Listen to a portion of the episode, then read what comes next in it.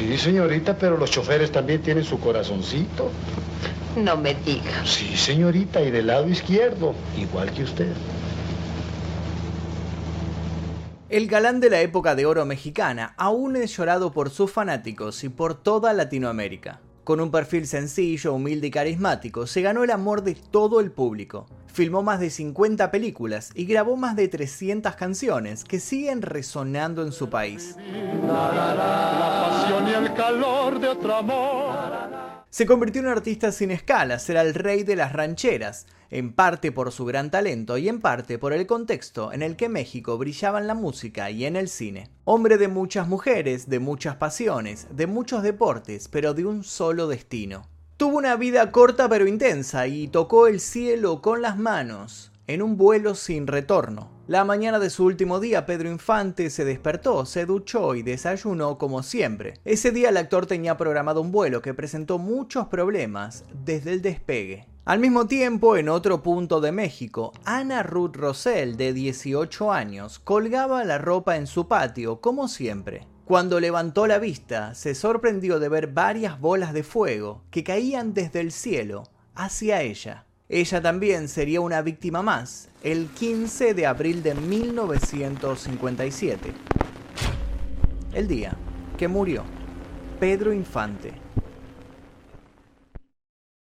Pedro Infante Cruz nació el 18 de noviembre de 1917 en el puerto mexicano de Mazatlán, estado de Sinaloa.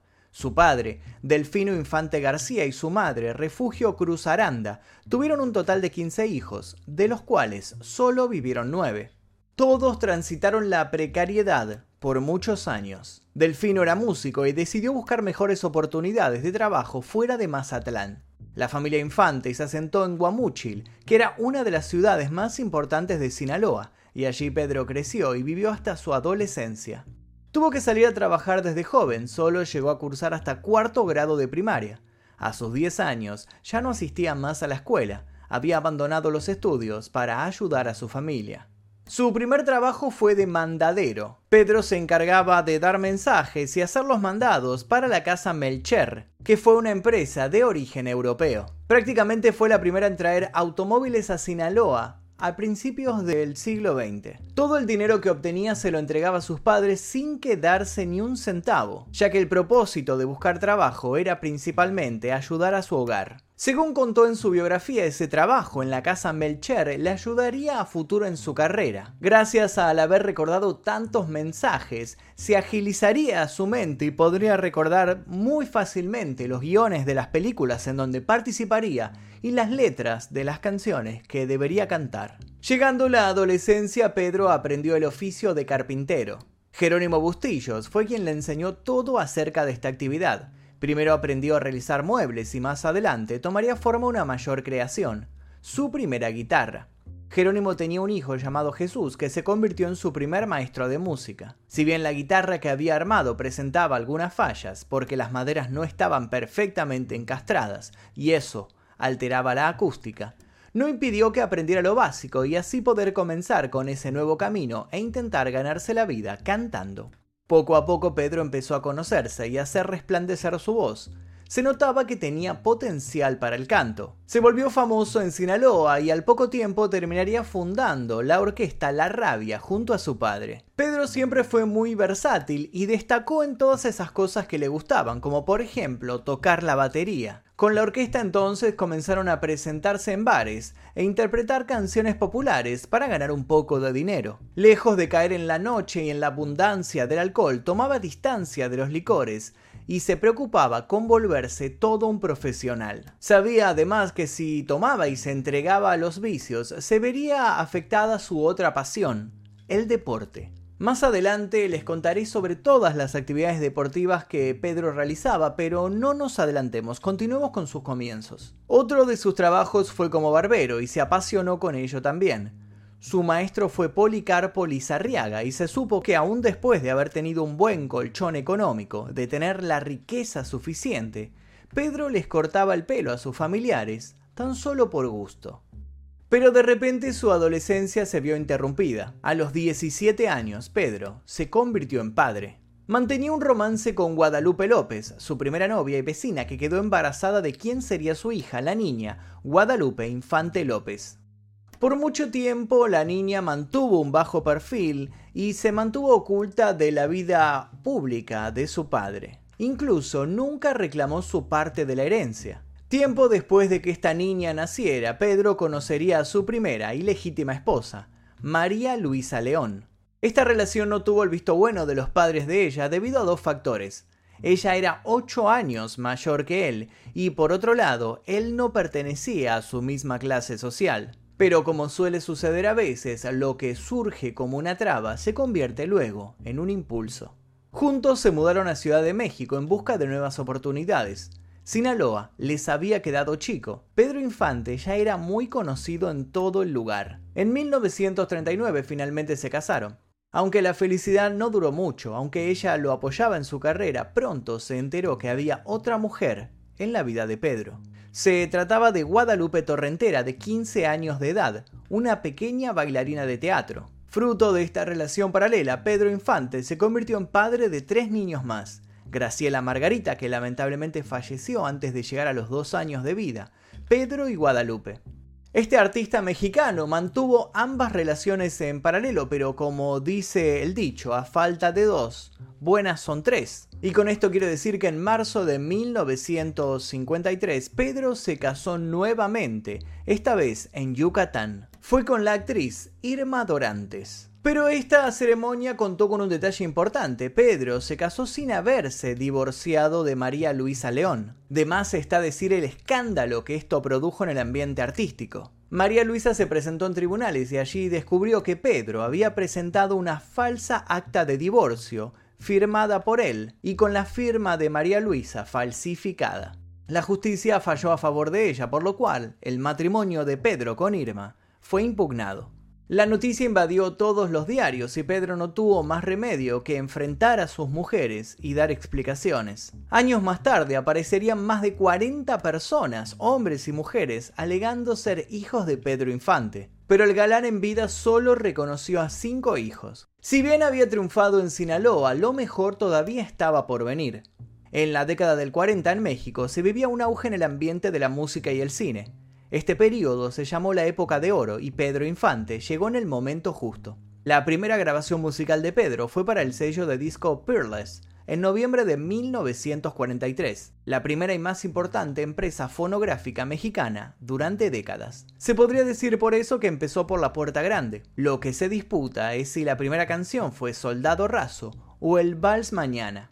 Mucho en realidad no importa cuál fuere, porque ambas canciones fueron un éxito total. Pero no todo se redujo a la música, porque las dotes actorales de Pedro estaban a flor de piel, por lo cual también desarrollaría una carrera artística en el plano cinematográfico.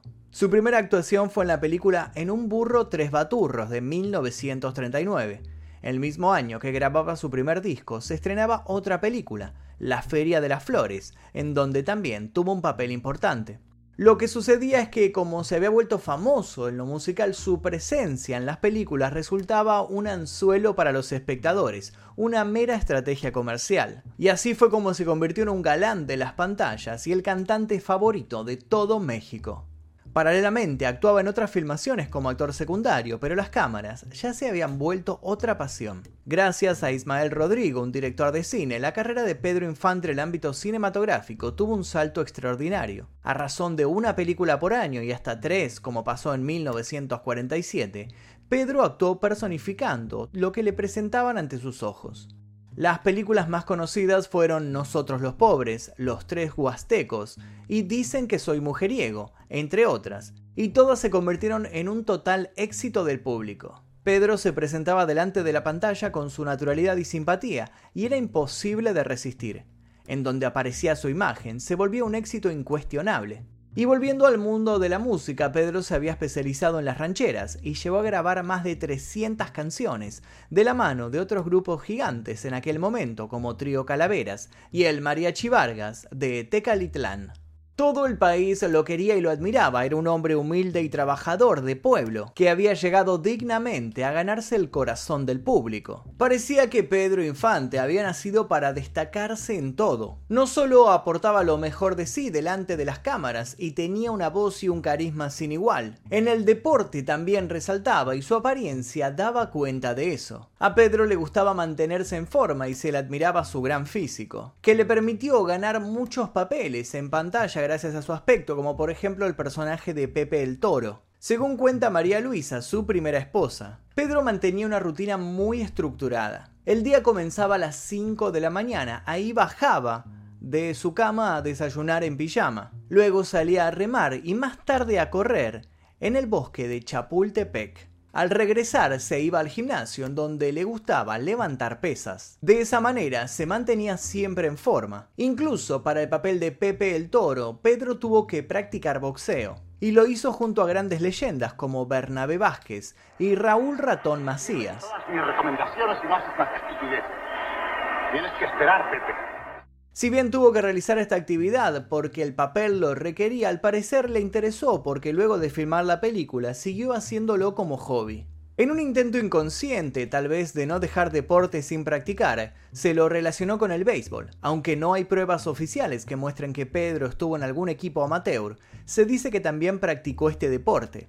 De lo que hay certezas es que este erudito mexicano participó de una recaudación de fondos por los damnificados de un huracán que había ocurrido en Cuba, jugando en la selección de béisbol de Sinaloa en la posición de tercera base.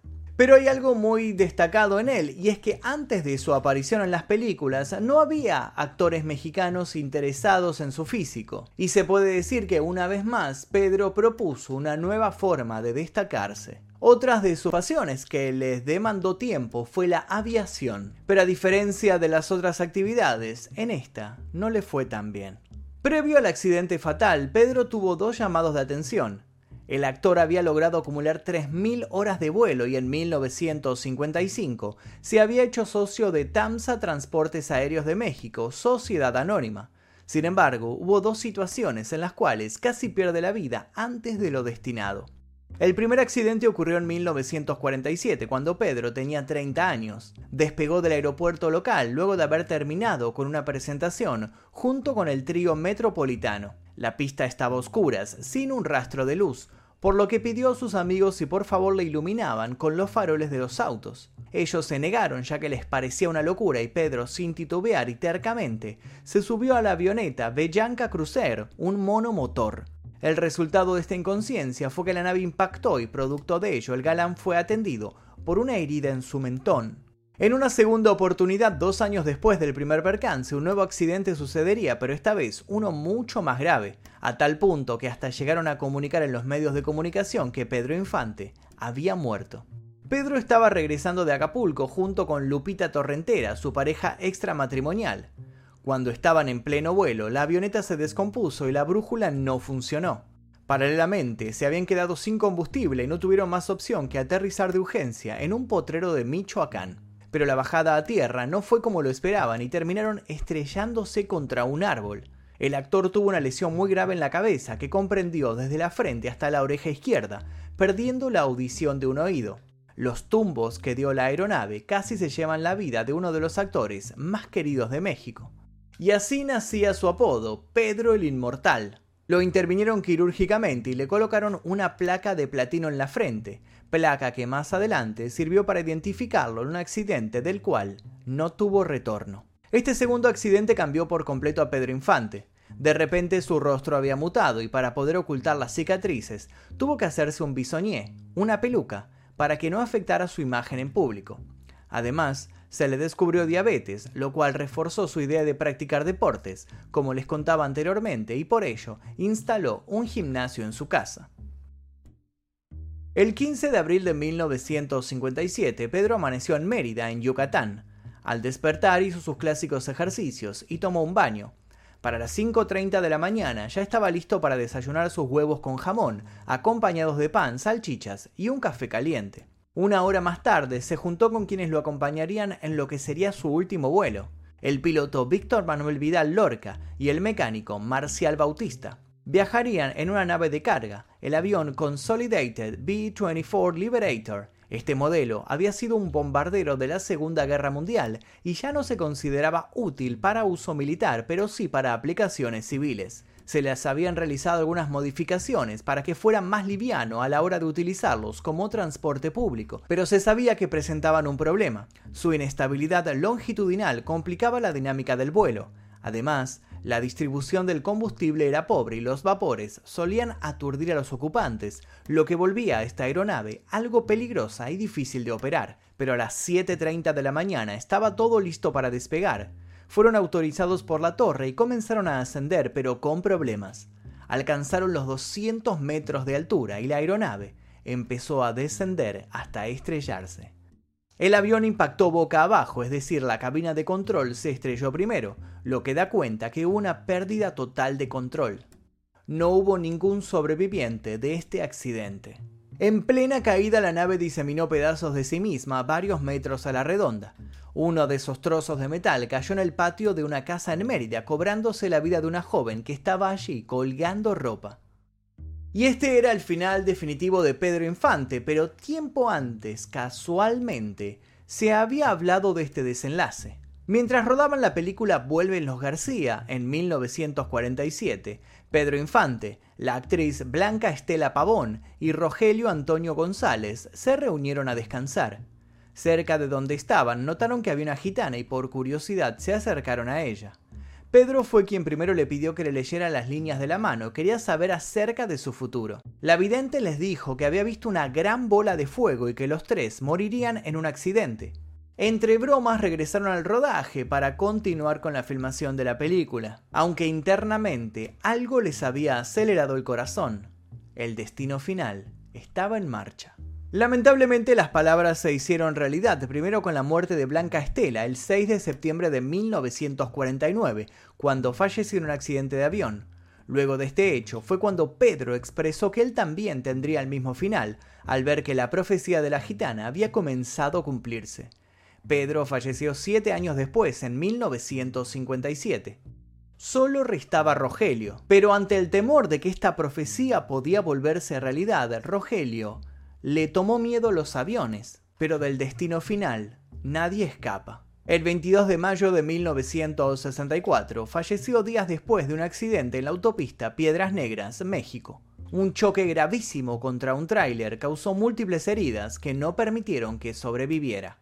Volviendo a la muerte de Pedro, hubo un rumor de que Pedro era un narcotraficante y por eso, ante el accidente de avión, se puso en duda de si realmente había sido un accidente o si había sido un atentado causado por alguno de sus enemigos. En una entrevista, César Augusto Infante, el nieto de Pedro, reveló que su abuelo había formado parte de una red de narcotráfico. Al parecer transportaba drogas y armas en sus avionetas, pero nunca fue descubierto por los controles.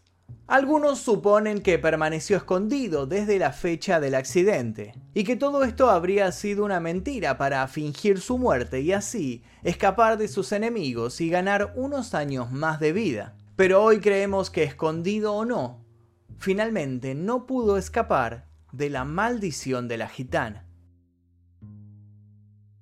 Y hasta aquí el video de hoy, espero que les haya interesado este video sobre la vida y sobre la curiosa y extraña muerte de Pedro Infante. Si conocían esta historia o les gustó lo que conté, les pido por favor que dejen su like aquí debajo, se suscriban si todavía no lo hicieron y activen notificaciones. Les voy a dejar un par de videos aquí para que sigan haciendo maratón en este canal. Y sin nada más que decir, me despido. Mi nombre es Magnum Mephisto y esto fue El Día Que...